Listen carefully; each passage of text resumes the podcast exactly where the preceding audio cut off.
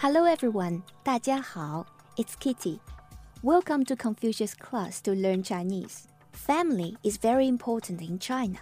In this episode, let's learn how to call family members in Chinese. Let's start with my family. 我的家 My family.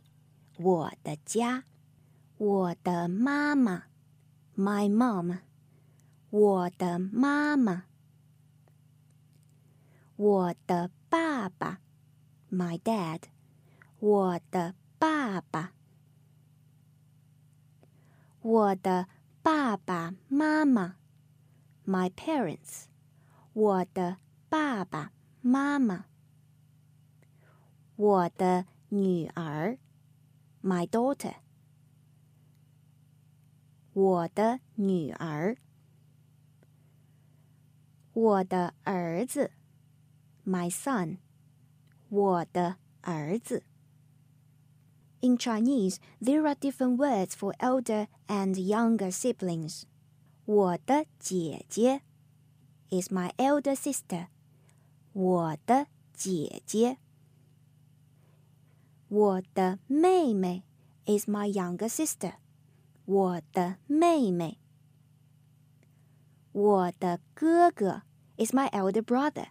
我的哥哥，我的弟弟，my younger brother，我的弟弟，我的兄弟姐妹，my brothers and sisters，我的兄弟姐妹。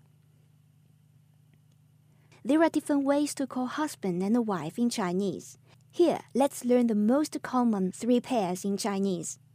First, 丈夫和妻子，和 is and，丈夫和妻子，丈夫 is for husband，妻子 is for wife. This pair is very standard and can be used in any occasion, and is a very formal one. Follow me. 丈夫，妻子。The second pair. 先生。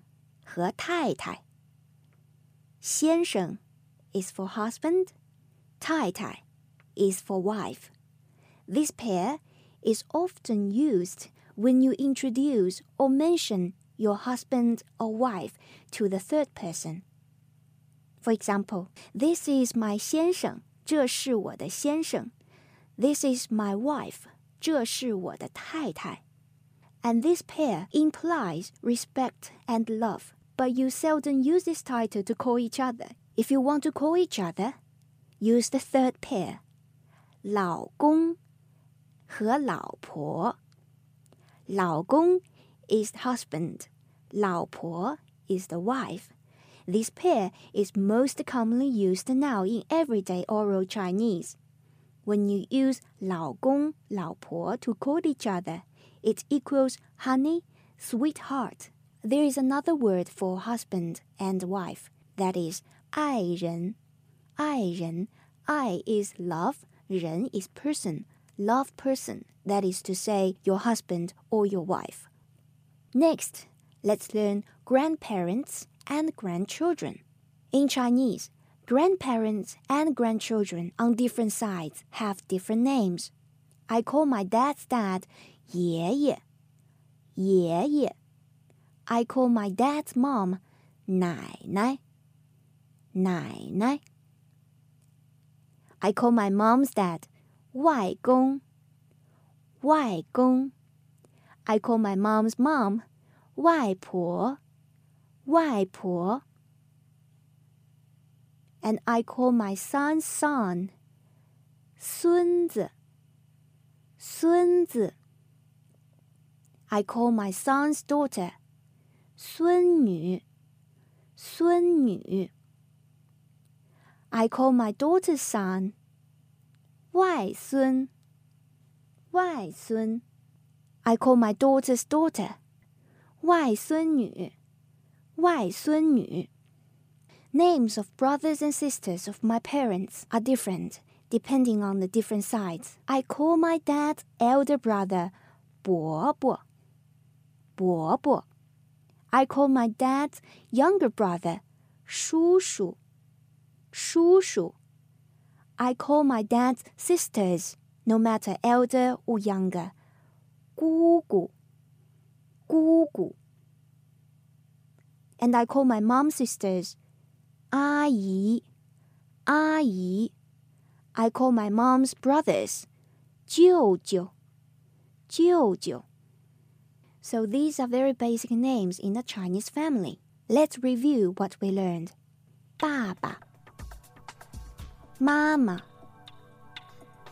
儿子、女儿、